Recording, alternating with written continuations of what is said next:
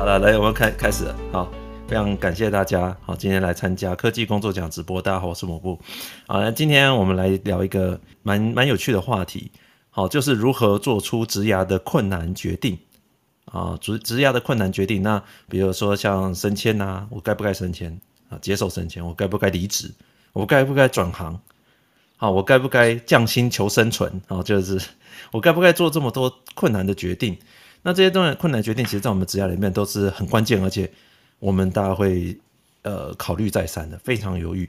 当你要做出这些决定的时候，是不是有一些方法可以帮助你去好好的思考？哦，很多人他拿 package 来问我说：“哎、欸，抹布，我拿到这一个 package，你觉得我要不要换？”好，那我们在这个觉得我们要到底到底要考虑哪些东西呢？有没有一些方法呢？好，今天来跟大家聊一聊。哦，在我们的节目开始之前，来介绍一下今天参加的主持人。好，第一位是雪柔，雪柔你好。Hello，抹布好，大家好，我是雪柔，我有多年的科技外商工作经验。有一句俗话说得好，小朋友才做选择，大人全部都要。不过可惜在职涯的路上呢，因为我们也不能同时多份打工，所以有时候就是在不同的赛道上面，我们还是要去做出一些抉择啊。我之前也有听过有句话蛮启发我的，就是说。当你什么都不能放弃的时候，你就是什么都拿不到。所以这是一种很不一样的思维。那在这么多选择当中，我们该如何来做出最明确的决策呢？那我们今天一起来跟抹布还有各位主持人聊聊喽。好，谢谢雪柔。好，下一位是 Latisha，Latisha 你好。抹布好，大家好。诶，应该没断线吧？啊、呃，我是 Latisha。啊，今天是聊职涯的困难决定哦。我觉得我听过一句话，就人家说选择比努力更重要，意思就是说你选对的话，可以让你省下很多的功夫，可以让你在职涯的旅程上比别人更轻易，然后也更能赚大钱。那刚学友也有说另外一个理论，就是 我全都要。我觉得这就可以反映到某部刚刚说的，反正。不好不好做选择，那就全部都点一轮吧，这也是一种人生方式。那我们今天就接着听下去吧。好，谢谢。选择比努力重要，感觉很像是直销仔的经典名言啊。但真的是这样啊！你想想看，想想看你的老公什么怎么 怎么 怎么了？你就是选到好老公，你才你就是选到你干嘛一直帮他 promote 啦？你是不是有收他的钱？好，跟你一样选到好老婆啊，差不多，彼此彼此。好，那我们下一位是林恩，林恩你好，Hello，抹布好，大家好，我是林恩，然后我有多年的海外科技业的工作经验。那今天要谈职涯上的选择啊，其实我比较是在出社会的时候，就是。听长辈就是说啊，你要多学习呀，所以有工作有好的你就去做，就变成说他好好像以公司为导向。可是之后长大之后才发现说，哎，其实不是哎，里面就是很多眉眉角角。然后就像刚刚讲的，就是真的选择会比努力更重要。你做一个好的选择，其实就是赢人家好几步。所以这其实蛮蛮重要的一个决定啊。谢谢。对，谢谢林恩。其实选择哈，在我们职涯中会有非常多的选择的机会，好，这就是跟挑老公一样。如果今天有一个诶富二代，身材也不错了，学校也不错，国外留学回来，工作也很好，好，但是呢，这个可能个性比较古怪。诶，另外一个呢，还是一定是渣男。不可能呢，因为他条件很好。有人说，男生练肌肉不是只为了要跟一个女生约会的，可能是要跟男生约会。哎，难上加难吗？对，然后另外一个可能是那呃，从小到大，哎，家里家里就是普通家庭，但从小到大非常认真努力，好，然后呢也也很顺利的到外商公司，然后呢长得也蛮帅的，穿衬衫起来，哎，身材若隐若现。哎，那这两个你要选哪一个呢？选有钱的。家里有富二代吗？还是要选对你好的呢？好难选，对不对？还是你不能说你全都要选选大的，大的呃胆子大的。你说心胸宽大的，胸肌大的，胸肌大的，还是说都都都试试看？但你可能不一定都可以试试看了。但是选择就是这么困难，因为你呃最最困难的并不是你真的去选它，而是你会你要知道你选它之后，你会影响你。之后可能大半辈子，对不对？怕的是那个选了之后，不是有一句话是这样讲吗？对不对？呃，我们会对选择会有所迟疑呢，大部分都是来自于说我们有非常很害怕后面的结果，我们是无法承担的。呃，还有一种情况，你可能会觉得说，我跟别人比，万一我选错的，我是不是输人啊？给他输，你知道不？怕怕输？我觉得会耶。而且有没有常常，我我自己不知道是不是错觉，常常选了十个，有十一个都觉得自己选错，选错，永远永远都是没有发生那个平行宇宙的自己过得比现在的自己好，怎么会这样子？可是当下你应该都会是做出一个至少你觉得你可以接受的选择嘛？哦，不一定是最完美的。当然啊，当当，当下都觉得自己选的最好啊。对，然后但是，但是我有听过一个理论呢，就是我们选了之后 A 跟 B 啊，然后选了 A 之后，我们之后人哦百分之八十会觉得，哎，做 B 是不是比较好？就是大家都会以为没有选的比较好。我有听过这个理论，可这理论其实它不一定对，是，不是因为人生不如意之事十之八九啊？所以你不管选了哪条路，当你有不顺的时候，一律都觉得说啊。当时如果选那个另外那个朴实嫩的男生，对不对？会不会，对不对？是会不会，对不对？就不一样了呢，对不对？嗯。哦，对，这个有时候午夜梦回嘛，老公睡的时候可能会想起这句话，可能会想。我们都知道某部半夜在想什么。呃，不过有句话是这样讲的：困难的决定是一个伪装很好的机会。你之所以人生会面临一个困难的决定。就是因为它自己太重要了，同时间它也是老天给你一个非常棒的机会，life changing 的机会。所以你你人生要做一出重大改变的时候，你势必会面临一个困难的抉择，对不对？哇，好，突然有点醍醐灌顶的感觉。对你，你要做那么困难的决定，就是。基基本上你人生就要改变，转泪点。真的，而且我转上去还转下来。但是从你可能你本来很普通的 呃普通的一个人，然后就麻雀变凤凰，那就是一个转泪点的感觉。这也是一个那种跨出舒适区的概念嘛。对对对，因为你要跨出去，你就会考虑到非常非常多的事情，让你非常难以抉择。嗯、对，那选不好会被麻雀变烤小鸟？对，这个今天就是我们大家来 来讨论这一点，到底我们要怎么去看这个地方？所以我我找了一个还不错的课程，它是这个以前这个哈佛商业评论和 LinkedIn 的一个职场作家，叫做 Melody Welding，他讲了一个有关于做出职涯里面重大困难的选择的呃一个讲座。那我我看了之后，哎，我觉得还不错，分享给大家。所以今天我们就来聊一聊这里面提到的几个观点，而且这里面观点我基本上我觉得外面还蛮少在看这些东西的。所以说，我觉得经过今天的节目，先希望给给大家一些新的看法。好，那这边要先跟大家讲一下哦，你知道直牙哦，我们现在回到直牙部分，直牙就像一个登山，登山的话，你看到那个山顶哦，但是我们很少那个路是直接可以直直走去山顶，你知道吗？很少。对，你一定是要走山路，那个山路一定是一段时间是看不到山顶的，所以你的一定要有的人会搭直升机上去，有没有？家里有只有只有对，只有家里有矿哈，那他直接直接到山顶，他直接直升机上去就不用管中间的路了。但绝大部分人他要走，所以你基本上你在做职涯的这个规划的时候，他大部分都是的确是对未来这个连线到未来这件事，你知道未来在哪里？maybe，但是你连线怎么连线？从你现在的位置到那边，这件这个。地方其实本来就是很不容易去看的哦，很很晦暗的，所以他就他的这个天生就是这样子，所以你一定会碰到困难的职压的选择。如果你都没有碰到困难的职压选择，那有几种？第一种，你根本没选择，你知道，你根本都没选择，你没有办法变化你的生活。对你社畜，你就没有办法变化，对不对？他老板说你要加薪三趴，不要就拉倒，就是就离开，对不对？加薪一千这样，你没有得选择，你你可能就不就需要做重大的。改变嘛，我三十年如一日哦，没什么问题。好，那再来就是有可能你的你的生活圈里面的话，不允许你去做改变，你改变的那个成本太高了啊！不要想了，你知道吗？不要想了，我不要不要变了哦，我我就做我的事情就好了，对不对？即使你有一些机会在外面，你有没有办法没有办法做改变？所以如果你有机会做改变，其实都是幸福的。第一件事，你在建立你做面对这个困难的决定的时候，你就要有一个比较强劲的心态。啊，就是说好，我们现在做好准备了，这就是困难的。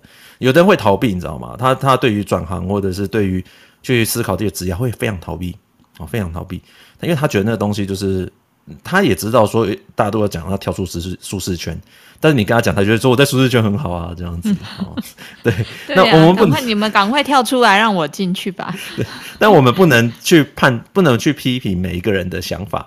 哦，那只是只要告，只是要告诉，重复告诉大家这些观念，就是说你要先建立这个自信。那他会讲说你，你你会迟疑，你为什么碰到这种困难点你会迟疑？这里面有三 P，三个 P。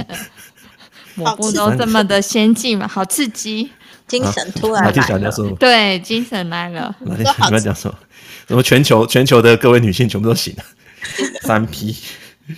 好，呃，第一个，第一个，我们一个一个来讲啊。第一个叫做 people pleasing，好，这个很简单，迎合他人，就是说你的朋友或者是你的家人，其实大部分是家人的期望。你做一些决定的时候，你会不会迎合他人？别人家家人觉得你做什么决定比较好？哎，你选这个科系，哎，这几天不是大学生在提了你的志愿吗？哦？对啊，抹布八月初，还还给了写了肉肉长的一篇。对，为什么会写那篇？因为指南。没错，因为我就是一个不能说我就是听家人的，但是我说老师，我在填志愿的时候完全是没概念的，哎，我是完全不知道自己要做什么的那种人。傻傻甜。我听过有说法，这种所谓迎合家人，看似是迎合家人，但也有可能其实是自己拿不定主意。不然你自己想说，你自己小时候不是就是说偷看电视、偷看漫画，你有在管家人吗？偷跟女朋友跑出去过夜，你有在管家人吗？对，没错，对不对？你想做的事情，你就会去做。然后当不确定的时候，你好像才会想要。寻求别人意见，想要他们帮你负责任的感觉。对，因为你知道我贴了说，呃，这大家可以去粉丝团贴看那篇文章。但原则上就是我在讲大家怎么选志愿。我写了之后，好多人传讯息跟我讲说，他就是现在出社会之后后悔他当初选的时候没有好好想。那当然我们。还是会希望说，那我们看看可不可以改变自己的职业。比如说，你念文组之后，我不是对文组没有什么特别意思，但有些人念文组之后，他会觉得说啊，我文组可能找工作，出社会之后才面临到找工作很辛苦，那怎么办呢？那如果你现在还没选的话，你是不是可以回去想想好，你再来做啊？如果你喜欢，真的喜欢，有热情，你再来做。那不然的话，很多人他可能会非常的后悔，因为我当初。做这件事情，做这个决定，并不完全是我的意见，他是为了别人来选择的。所以，当他去做 people pleasing，就是说我去讨好我的家人，去要我选什么我就选什么的时候，我其实已经放弃了这一部分。那你知道这种会发生什么情况吗？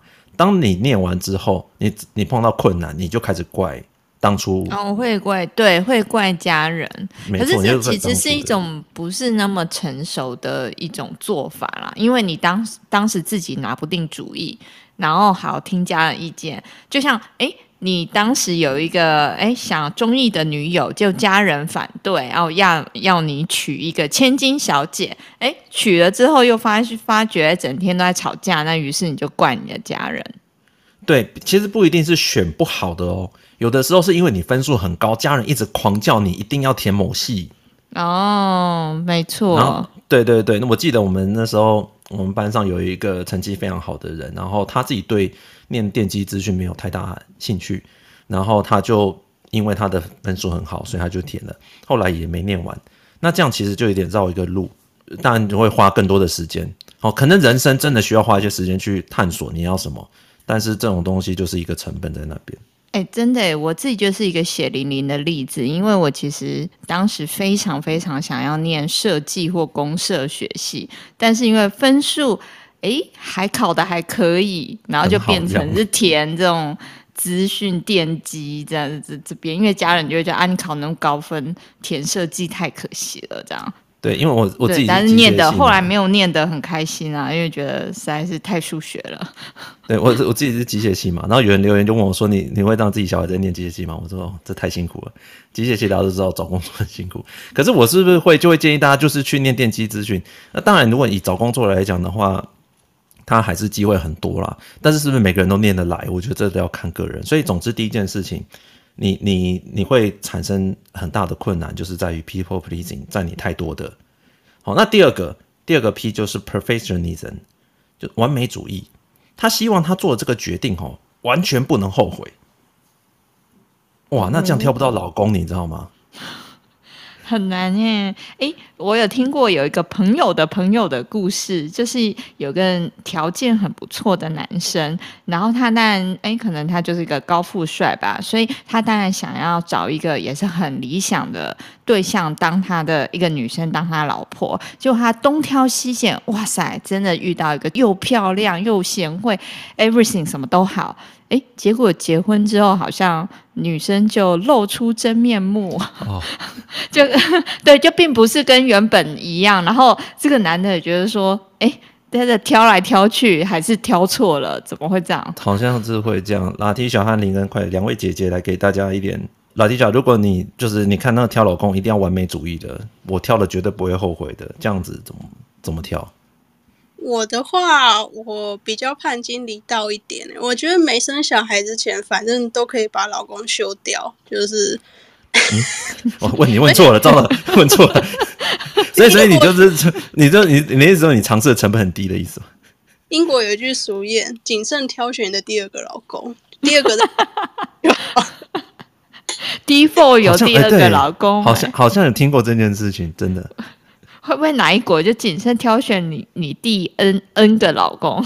现在离婚率那么高，对不对？应该这样讲，你你要尝试，然后容错，可能会比起去寻找一个 perfect 的 perfect guy 是来的比较实际一点，应该这样讲。对啊，真的，然后勇于走出去。就如果哦，这是对，真的。Not the right person，你就是要走掉这样子。哦，对对对对对。那林哥，你觉得呢？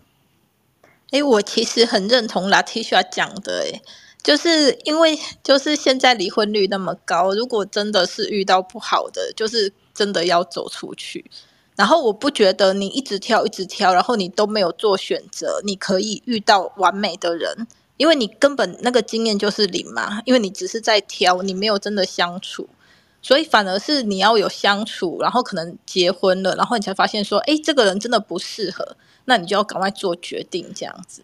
我了解，有的人可能会不愿意承认他的婚姻可能没跟他想象不一样。我这样讲有点婉转，就是他的。你说你朋友就在这里，是不是？没有了，有个朋友，另外真的另外一个朋友，那因为她是非常漂亮女生，非常漂亮，就是追踪很高的那种，他会觉得说他可能不愿意承认。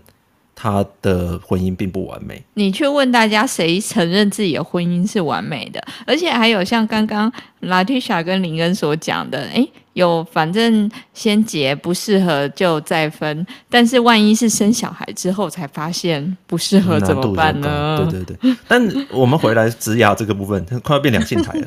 回来职职涯这个部分，就是说完美主义的话，常常会让大家觉得难以做抉择。好，所以说你你可能不愿意踏出那一步，就是因为你怕有任何的闪失，嗯，因为它是重大决定嘛。好，所以完美主义也会让你变得很迟疑。所以第三个 P 呢，就是 procrastination，这个字就叫做拖延。什么叫拖延啊？不要做决定，明天再说啊！不要转职，明年再说。不要结婚，后年再说。就是这种持续的拖延，他碰到重大决定他就拖延。公司很糟，你想跳槽，可是一直拖，一直拖。我有个朋友就是拖到公司说我要 fire 你了，他才。哇，这拖的拖小久。不不错啊，本来自己走没有大礼包，东公司 fire 你还会送你钱呢、欸哦。就是撑看谁会撑。对，但是你要知道我们的青春有限啊，大家都会知道进入中年，其实某种程度在找工作上的限制会变多，对不对？我像我自己，我进入职涯也是比较晚。就算在二十代的偏后面的时候，那我就觉得我之前已经浪费很多时间在找寻自己要做什么。那进入职场之后，我就是不能有拖延症，我不能像别人那样一个公司待很久，就是看好就要跳。所以我第一份我只待了九个月，然后跳槽，薪水加二十趴。然后第二份待了也是，诶，第一份八个月，第二份九个月跳槽，然后这次跳槽，薪水加二十五趴，然后就。有比较追上，就是我同龄年龄人应该要有的薪水。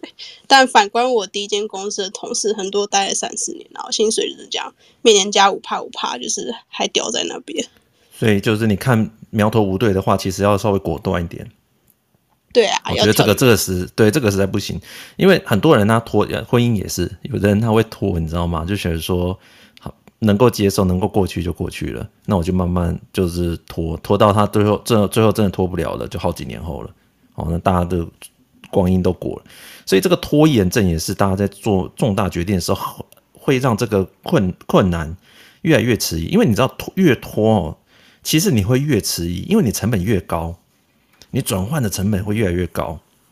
对啊，就像有的人离不开一些渣男渣女，不是因为说觉得对方还有救，而是觉得自己花了太多青春在他身上，舍不得，是舍不得过去那些所谓沉没成本。因为我还听过一种是说，怕以后。如果出去找的更糟怎么办？那这个勉强还可以，就先留着这样。没错，所以对对对对，所以你应该发现说，这几个东西加起来，就会让我们在做重大困难决定的时候很难做决定，因为你不转，你就是拖啊，或者是又怕有任何的问题、任何的闪失，怕越找越糟啊，哦，或者是又有别人的压力啊，我跟婚姻怎么那么像啊？你 你会一直拖，所以这个东西其实其实跟职压是一模一样的。我们在工作的时候，我们为什么没办法做出重大决定？老板要升迁，要升你，哇，应该是很高兴的事情啊。诶，很多人就会迟疑，其实都来自于这几个地方。然后虽然诶，家人鼓励你一定要升啊，可是你可能自己会考虑说，诶，会不会我花更多的时间在工作上？每本来觉得只要看我自己案子，现在要看五六个案子，因为同事也要看，对不对？可能夹在中间，可能很多的角色的变换。会让你自己觉得说很迟疑，好啊，我可不可以拖到明年再升呢？哦，对，怎么样的这些东西都会让你的决策啊变得越来越困难。好，所以这个东西是让大家了解为什么会有困难的职涯选择。好，那这边就要跟大家讲这个呃，这个作者啊，Melody 啊，他就讲说，你当你害怕做出错误的选择的时候，你可以把这个困难切成一小步一小步，就像我们在爬山的时候，虽然你知道要登到山顶。很困难，路可能很长，可能弯弯曲曲，要经过很多困难。可是实际上你在面对的时候，你是只面对你前面那一步，你能走的，对不对？我们想办法过这个石头，过那个弯。你是要把很多小的挫折、小的困难，把它克服之后，你才会到你的山顶嘛。所以其实你在面对这个困难的时候，首先第一步就是心态上要先建立，好，把它先拆成很多小的。诶，而且我某部刚刚说山路，也许我们走路叫蜿蜒，可是转念一想，如果你一个山斜度那么高，然后你直直这样上去，真的很累，可能要吊索哦，慢慢上去，可能一时之间的阻力不会那么强到让人不想上。呃，刚刚拉提莎其实讲了一个很大的重点，呃，这个也是在 Melody 在他的这个里面有提到，他的课程里面有提到，他说，你知道吗？我们在做这种呃问题的时候。因为你怕踏出去那一步会产生很多不良的后果，所以你就不踏出去那一步。这会造成什么呢？其实大部分人在做重大改变的时候，他都是慢慢适应的。比如说，哎，现在有一个机会让你到国外去工作，你会觉得啊，我如果去国外工作，我好多的问题要去解决。可是其实大部分的人去国外工作，他都是去那边再一个一个解决的，你懂吗？他这个是他的一个自然的现象。你如果去不能够一次把所有的问题克服，那是没有关系的。所有人都是踏出去，在身份转变，然后一个一个困难慢慢克服。就像我们刚才讲的，拆成一步一步。其实你不会说啊，我一转换，我所有的事情都要马上去处理。好像我升主管之后，哇，我会不会工作上的很多的转换，所以我很迟疑。但实际上，大部分人也都是边做边学习。哦，升上去之后，我开始去想，哦，我该怎么做，然后学一点，学一点，学一点，然后给他给他一点时间，然后慢慢把这个技能建立起来。不是很多人生下来就是当主管的料，也不是很多人，呃，你要做重大决定，他他就已经准备好了才做重大决定。很多人都会讲，你做好准准备再去做决定，其实这实际上是行不通的，因为大部分人是根本没办法做好准备，或者是你做了决定之后，你才发现原来远那个困难远比你想的要多。你在面对重大困难的时候，其实你就不要去得失心太重，你知道吗？很多东西就是。你慢慢，你你做了决定之后，才会慢慢克服的。哦，这是真的可以这样子无脑想的，反正先切过去再说吗？欸、其实我蛮我蛮同意某部讲的这个点呢，就是不是说无脑切过去，而是说，比如说像出国工作好了，然后我们可能会先假设二十个会遇到的问题吓自己，就是会觉得说，哎、欸，我是不是生活会不习惯，我吃会不习惯，然后那边报税。你会自己假设哦，然后你就会越想越害怕，然后导致你可能说，那算了，我之后再出国。可是你会发现说，其实你假设的那个二十个问题，它可能并不会全部发生，你可能只会遇到十个。或者是有些是你出国之后你才会遇到，然后你再去解决。所以反而你不需要，就是你是想说你想不想做这件事，你想出国，那你就去。那遇到问题就是去解决这样子，反而自己会比较有那个动力。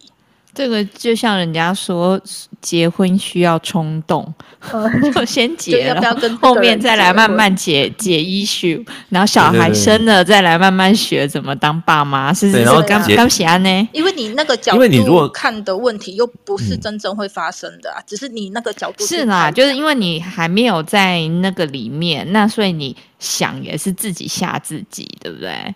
对对对，而且你要知道，结完婚之后你就知道很多东西是基本上。他，你可能先准做好心理准备也没用，哈，这样。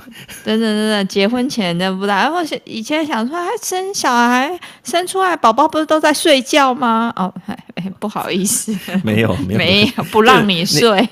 所以，所以他的过程一定是痛苦的，对。那很多一定有很多痛苦的地方，对。但是就是说，如果所有人都想好再进去的话，就不会。那就不会有这件事了，就不会有人结婚，生小孩。我不有问题，那万一没想好，到时候真的大卡关，超痛苦，怎么办？呃，我应该这样讲，你你要负责吗？我当然不能负责，你老公负责。但是，但是我要讲是说，呃，你要想一件事，呃，我们不不要不要做决定，要不要做这个转换，都是个人的决定啊，这个是没有错的。但是呢，你如果是担心之后碰到的一些问题，然后而不去做转换的话。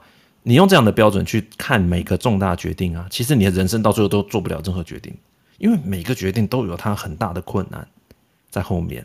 嗯，对，应该是这样讲。所以你要去做这些决定的时候，不应该看那些困难，你你应该是那，那不然要看什么？哈，就看自己有没有做好准备，看自己有没有钱。对，可能看钱。对，你有足够的钱，反正来，对不对？我用钱就可以砸死。所有的问题，好，这也是。那我觉得应该重点就是在于你的心态，呃，心态的一个建立。那当然，我们现在会讲说，呃，我举个另外一个例子，如果你出国工作，那你可能会担心说家人的适应啊，你可能担心很多的，呃，就是文化的问题啊，工作的那些东西，那你可能就不会去了。哦，你可能就不会去。那你去不去，跟跟个人都有关系。可是你也可以看到很多人他在当地能够适应下来的话，他都是经历过一段。你看过很多的。什么那个作家很多的前辈，或是很多部落客，或是粉砖，他都是经过很多的一种磨合。那他里面就会有一定也有好的事情，对小朋友好的事情。我前几天才看一个作家，他是去带小朋友去日本工作。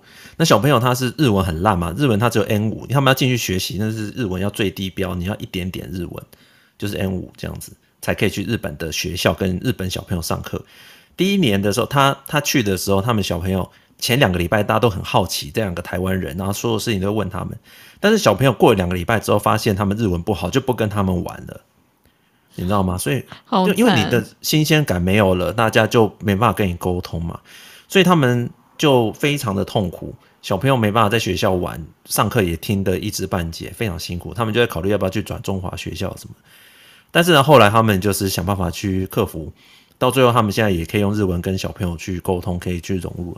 不是每个人都要经历过这些事情，但是他很多事情就是，呃，就是我们要去面对、去克服的。因为你要知道，就做出重重大困难决定的时候，那当然他有他的好处。他为什么一定要去那边上班？他有他的好处。但那些困难，你如果先想好，你就不去做的话，你就没有那个机会。好，所以他这个呃这个部分是要跟大家讲说，呃，我们做好的心理准备，能够做好最好的准备之后，然后那然后去面对那些困难。好，诶，某部。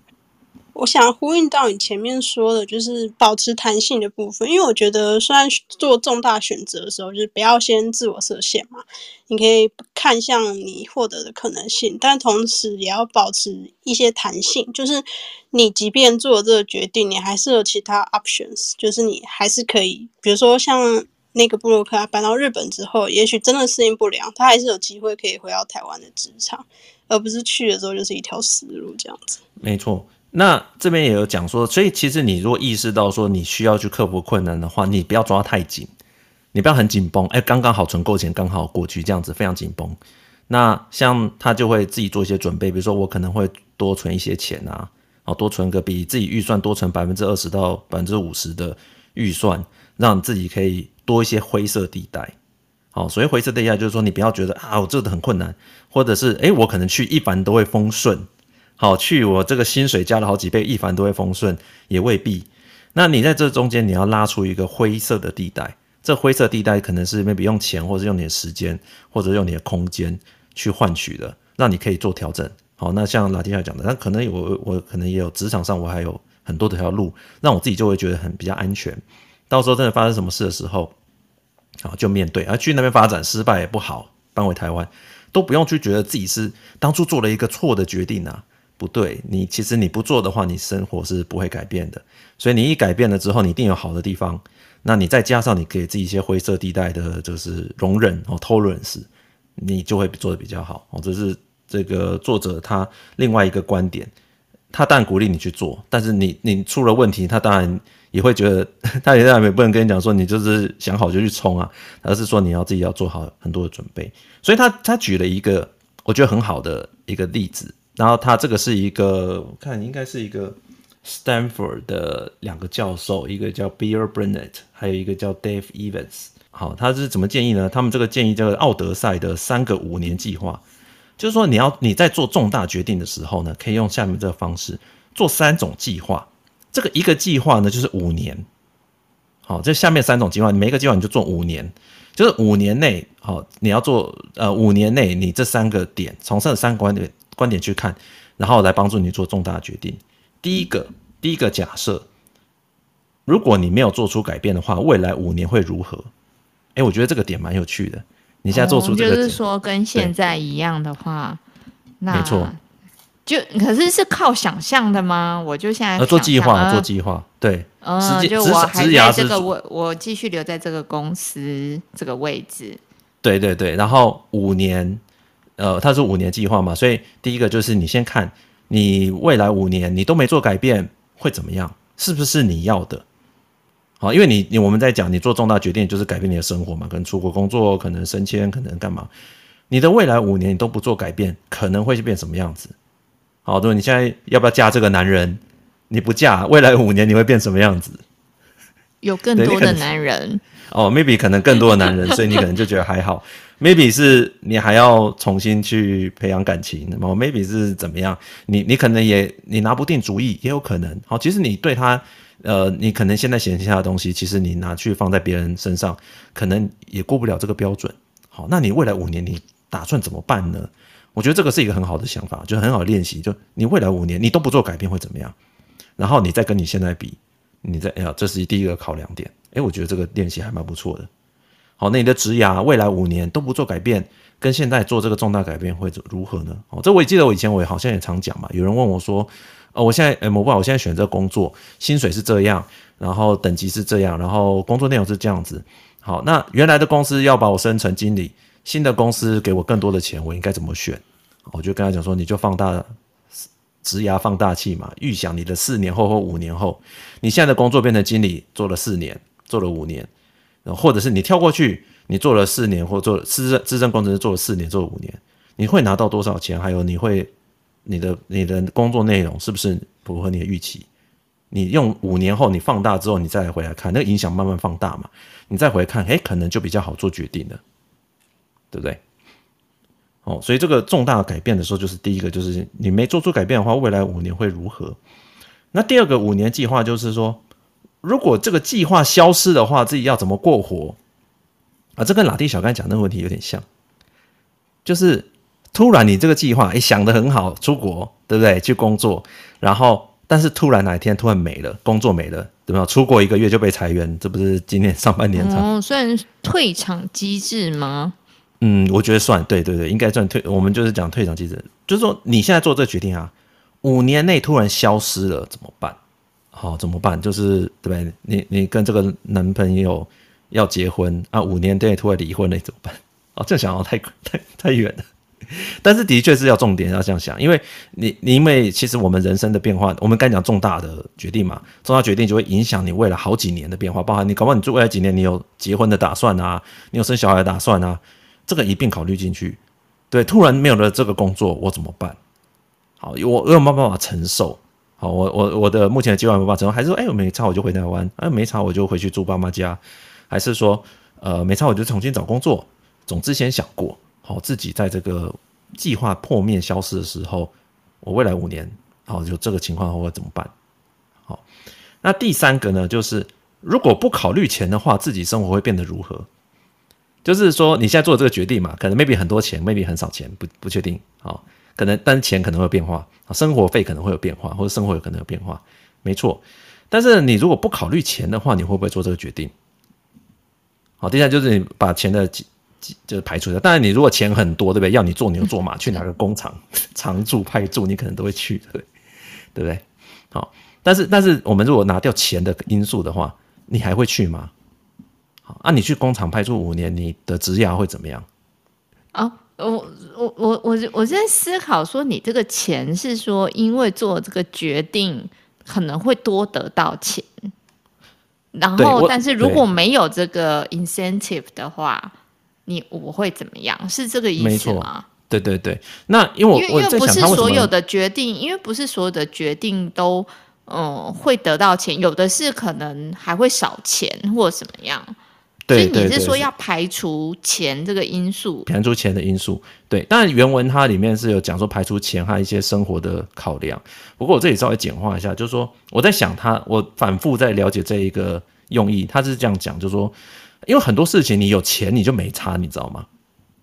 你我有钱，哦、我要做什么决定我都没差。就像就像我我今天遇到一个乱男男男，但是他家很有钱。或者他可能你家很有钱，然后对，maybe 对，或者是你家很有钱，是不是？没有，但是他不给你钱，你就有差啊。他的这这个例子反过来有点像说，你很有钱，好，对你超有钱，你你选一个小白脸也没差。哎，其实是啊，对不对？顶多换一个小白脸，顶多换一个小白脸，对对。如果你很有钱，你在做职业选择的时候，你 maybe 会觉得说。我我没有没差，反正我有钱嘛，我也不会经济的问题。所以我那我很有钱，我干嘛自己绑死在一个小白脸上面？哎，我可以同时有很多小白脸。哦哦，好好，maybe 是不行不行，我们怎么又 又歪楼了？好，但是但是我觉得这个类似的概念啦，所以你有钱的时候，你基本上很多东西你会觉得那不是问题，你懂意思吗？嗯。但是其实你就有点，你你就没有真的好好考虑了，因为。呃，万一比如说，万一钱没办法困，没办法去 cover 这样的问题的时候，怎么办呢？好，有钱也不能 cover 的时候，好，或者是说，其实你现在做的东西，比如说可能钱是比较少的，好，或者你的前途比如短期之内钱会比较少，比如像有的人他可能会说，哎、我在现在的 IC 设计每天做到很晚，虽然年薪几百万，但做到太晚了，我希望跟家人有多一点相处的时间，那我就不要考虑钱了，对，所以他可能会降。降薪可能转到外商，诶，薪水稍微少一点，但是我比较 OK。好，那他做了这样的决定的时候，他可能就呃，可能觉得，哎，我存很多钱，我都没有差。可是真的事情是这样子吗？你是不考虑钱的之后，其他的东西，哦，如果我们今天不考虑钱的差异，你其他的东西，呃，比如说工作的未来发展性啊，工作的内容啊，那些东西才是你自己要考量的嘛。哦，很多人，所以对他并不代表说，哦，你有钱，你这些东西都不用考量。这是一个另外一个第三个计划，对，所以这三个五年计划就是告诉你说，你做了这个计划之后，可以帮助你做一个重大的决定，说再想一下。好，所以第一个就是没做出改变的话，你未来五年会如何？第二个是如果计划消失的话，五年内这个计划突然没有了，你要怎么过活？好，第三个说如果不考虑钱的话，自己生活会变得怎么样？好，那用这三个角度去切入的话，我相信可以帮助大家多多去思考，你做重大质押重大决定。哎，对，所以回到某部，你刚刚那个三点听起来好像第一点就是思考现在以现在情况，甚至去思考现在情况是不是有一些比较好的一些呃发展。然后第二个是思考新机会最差的情况，然后甚至是退场机制这样。那第三个，因为我觉得经济因素。对于所有的决定都很重要。那今天是把经济因素拿掉之后，再看看等潮水退了，剩下剩下的还有什么 东西在沙滩上？对对对对，没错。对，那当然，如果你要讲细节的话，他也会讲说，你可以用像那个 SWOT 分析啊，哦，传统的 SWOT 分析，就是说你现在做的决定之后，它有什么样的优势啊，还有什么的缺点，哦、去做这个分析。这我相信这个大家都会做了。什么威胁？对，然后哦，opportunity。哦，这个男生有什么优点，有什么缺点？然后其他有多少女生跟我在抢他？对，那你 对对，然后你要不要？对你你要不要？就是呃，现在有没有必要做这个决定啊之类的？对，那你可以用这样的方式去这种传统的工具去帮助你判断哪些好，哪些不好。但更重要就是刚才讲的心态，你要排除一些大大的问题，然后把时间拉长来看。好，那这个计划突然没有了，你怎么办？好，那这样子去做一个决定。所以我们可以回来看。那我们最后来看一下。几个我们职涯中会碰到的问题，我们来讨论看看，我们该怎么去思考。来，第一个，你应该要接受升职吗？来，升职就是如果今天老板来跟你讲说，哎，拉提小你干得不错，我决定升你当主管，然后你从今天开始看我们其他十个人同事的内容。嗯，钱呢？钱会升，明年明年一定看看你表现，明年一定会跟你做做做做做做加调整。明年这个饼有一点有点太对，对好，所以这个时候你就跟老板讲 right now 吗？now 不会啦，他不会跟你讲 right now，大部分不会跟你讲 right now，很难呐。所以这个大家也可以想一下，听众也可以想一下，如果今天老板就要升你，对不对？好，啊，你当然有的人就会在想嘛，啊，我是不是开始要看其他的东西很痛苦？而且你知道有些主管他自己还是要继续做案子，你知道吗？所以他就进入一个，这是抹布的肺腑之言嘛？我我是尽量不要去接案子，但是你知道东西实在是太多，所以还有很多问题啊。那你可能呃，我听到最多人的讲的是说，哎、欸，我听说外商啊都可以一直做技术到老，不用升迁。我今天才被问过这个问题，就说、欸、其实是有啊，是有是有这样的的 track。就是有这样子，就是你纯纯技术不带人，对。但是你知道现在裁员之后，他们就跟你讲嘛，你如果不去扩增你的影响力，你可以不带人，但是你不能够只看自己的案子。你很老，你不能只看自己的案子，会这样子，对不对？你知道他们会觉得说你这样的影响力不够嘛？所以很多外商不是这一次讲，呃，今年上半年在裁员的时候，很多人就讲这种人特别危险。你薪水很高，你只做你自己的案子，他们会觉得说你你自己可以其实可以影响更多人的嘛。你怎么只做自己案子？这样不行。那你当你要去看别人的案子的时候，你做久了，你就觉得说我我要看那么多菜鸟的案子，我又不是主管，有没有所谓的 take lead？有没有 take lead？就是有有实无名，你知道吗？那不是很辛苦吗？对不对？好，所以说所以说我是在讲说，为什么大家会迟疑要不要升主管这件事情，主要是怕事情多嘛，对不对？所以你可以用刚才讲到那几个方法，你把它拉成五年来看，好，哎，五年内你要不要？五年内你有没有其他升主管的机会啊？你有没有？你现在不做这个决定会怎么样啊？五年内你如果升的主管突然被拔掉，会不会有什么样的影响啊？对不对啊？如果不考虑钱，你还会想当主管啊？这样子，好，那就这样子去思考。不考虑钱，谁要当主管啊？有的人会觉得说，我要没有可能工作的模式会转换啊？可能他会觉得说，我虽然这边钱可能差不多，可是我可能未来跳槽，我可能可以从主管开始。跳啊之类的，他要那个台，那也都是为了钱呐、啊，那也是有可能，但有的人可能为了名片啊，不很难讲。下面观众有说啊，可是 Meta 是把 manager 就是把它打回 engineer，因为 manager 太多了，也是有反。对啊，好不，虽然是不一样的做法，但其实类似的，就是说他是这样子的。那里面就是说，你如果因为以前呢、啊，很多的小的那个 manager 带的人也不是很多。你可以去看那个一亩三分地，很多人在分享这件事是为什么？他带不是很多，所以说那个那个一段时间到了，他就会升人起来带一些人，因为扩增很快嘛，所以可能一个人带的不是很多，那就造成说你这个 manager 一大堆的情况。那在扩增很快的时候会这样，像有些公司啊，我不叫哪不要讲哪间了，有些公司会现在会严格要求你下面一定要带至少多少人才可以是一个 team，没有就要解散，对啊。那反过来就是说，那你如果是一个资深工程师的话，在这一波也是很危险，因为你在你如果是很我们讲资深，不是说那种七八年，没有没有，我我们认识一个二十年的，对啊。那上次我记得在讲裁员那一集也有讲啊，那个二十年的有一个二十年的被砍嘛，然后他就是 PM 嘛，我记得，嗯，好像不是 PM，那个好像工程师，也工程师，工程师二十年的，他就是没有带人，然后。那这种人就是比较危险嘛，所以呃，只能讲说这呃这两种都危险啊，这样危险。好，但我们总是回来先回来讲说，呃，所以说你如果是讲说升迁要不要接受啊，你可以去这样去思考。我再讲另外一个例子，像我可能去年就有一个机会，然后就是升迁的机会。那时候就是考虑到刚刚以上刚刚所讲的所有事情，然后我就拒绝了，因为他们那时候叫我记得要带美国的人，我在台湾带美国的人，然后我就觉得说这我会花很多工时在带美国的人，你知道吗？好，然后然后那时候就很犹豫，然后他们后来又讲说，哦，可是如果你要开会的话，他们美国人可以帮你开这样，然后我那时候炸锅，我就想说我弄了一个人出来取代我自己，你知道吗？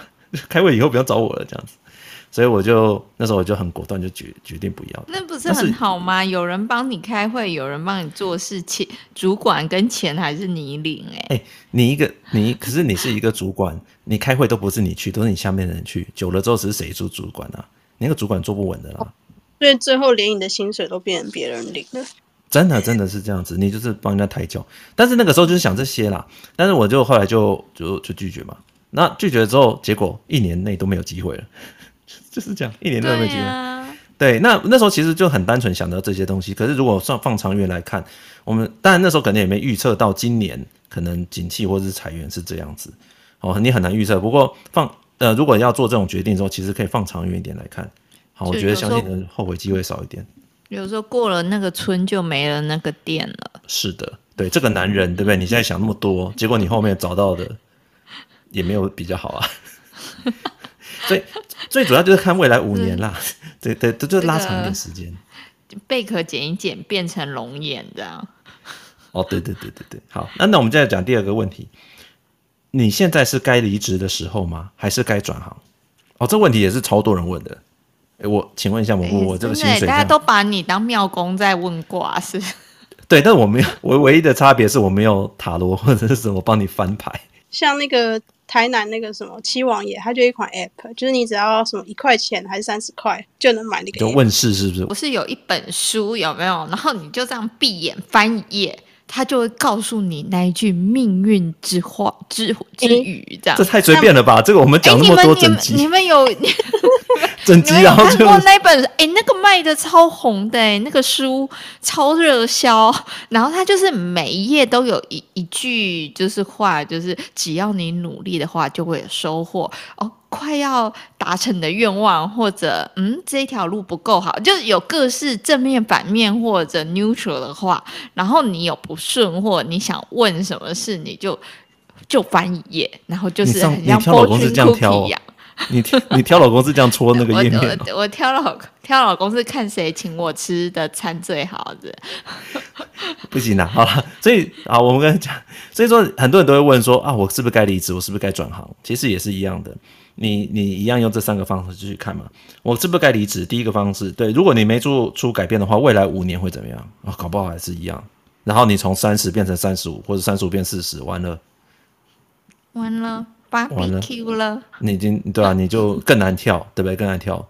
好，第二个可能，呃，计划消失，怎么过活？哎，我如果这次转行失败了，我有没有办法再回来？有没有很多人说，哎，我有没有办法再回来？其实的，搞不好大不了就回来，对不对？第三个，如果不考虑钱，你还会跳吗？好，不考虑生活的这些改变，你还会跳吗？对不对？你会不会说，哎，我我不改变，我也会转转行？然后有的人就说，我就是为了钱啊。可是你如果跳到，很多人说，哎，我跳到去写程式，如果没有赚到你想要的钱，你还会跳吗？你可能会觉得说，哎，我两边都搞不好，还是说你其实你是有更好的兴趣，你要去追寻哦，那 maybe 你去投入成果会比较好。所以你用这三个方法也是可以看，你知道我我是不是该转行，是不是该离职？好，那最后一个再举一个例子好了。很多人会问另外一个事情，尤其是我们工作一段时间会问另外问另外一个事情。我现在的职场工时很长，我是不是该退一步，降级降薪，求比较舒服？哦，这前面刚有讲一个类似的例子吗？雪蓉有没有问过你这个问题？我自己就有很有这一种问题，可是我我自己是会觉得这样子降薪，第一个是不太可能，公司不会让你就是他，那你会转聘嘛？然后然后我就到比较我我我觉得如果是 workload。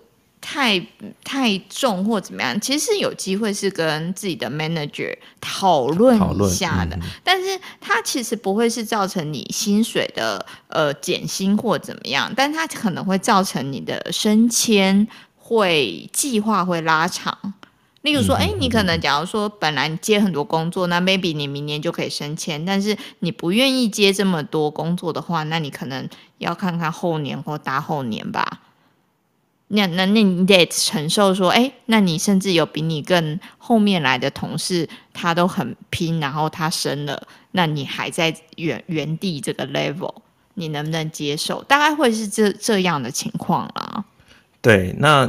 呃，我们这边讲的是说，有的人他可能会想说，我转到另外一个公司比较不操的，嗯、哦，那可能薪水我就不用。这种思维。maybe 薪水是差不多，但他可能分红也比较少。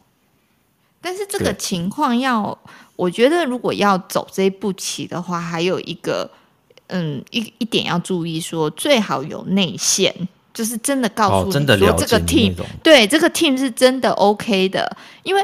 我觉得再怎么超的公司都有很凉的部门，跟 再怎么凉的公司也有很超的部门，所以 所以真的要打听清楚啊！不要说哎，转过去薪水的确变少，结果那个窝肉还差不多，而且你又是新人，你更没有那个谈判跟老板谈判的那个，人家想说哇，你新人来就这么缺，还会要求这个不做那个不做，对不对？对对对，我觉得这个是呃一定要考量的一个点啊。那再就是说，你自己在做这样的决定的时候，我们都会想嘛，你你你，我们通常朋友来问的时候，我们就会给他建议说，哎，呃，你可能要考虑你现在的支出啊。你现在小朋友可以念很好的学校，住在很好地段，付付很好的地段，负担高额的房贷，然后有这样的收入，然后你现在要转换到比较凉的，可以虽然可以帮呃更多的时间给家人。那你自己是不是在这些收入的东西已经想好了？好，那未来五年你是不是呃这样的冲击你已经想好了？哦，是 OK 的。其实如果是 OK 的，想好了，其实问题就不是很大，你就可以去跨出这一步。你不要去担心说啊，我跨出这一步会造成什么影响？那其实那个都是慢慢会发生的嘛。再来就是说，如果你如果这个计划突然消失了，我跳到新公司不顺利，我可不可以跳回去？对，这个想一想，我觉得也可以帮助自己增加一些安全感。有那么容易吗？很不容易啊，就是讲我们今天就讲这些都是 tough decision，好不好？这个今天就提供这些东西给大家，那希望也可以帮助大家在职场上做一些比较困难的决定时候有一些方向，好吧？今天就先讲到这边。哎，抹布那个聊天室有人问你说，如果时间重来，你还会对于那个要不要管理美国的 team 的这件事情，你还会是做一样的决定吗？嗯，这个是一个非常好的问题。那我自己哦，我自己其实我后来是曾经在午夜梦回，想说，哎呀，早知道就接那个位置，会？有一点后悔，真的。我那时候其实我因为我觉得，其实我我的考就是看自己的考量，每个人就有自己决定。但是我自己考量是，当然第一个，如果我们从事后回来看的话，呃，就是做主管这件事会越来越困难，机会会越来越少。因为裁员之后，大家就不希望那么多主管嘛。刚才前面讲，所以不需要那么多主管的话，其实要生成主管的人数是也不扩张，人也不变多，所以没有那么多需求要有主管，所以难度是很高的。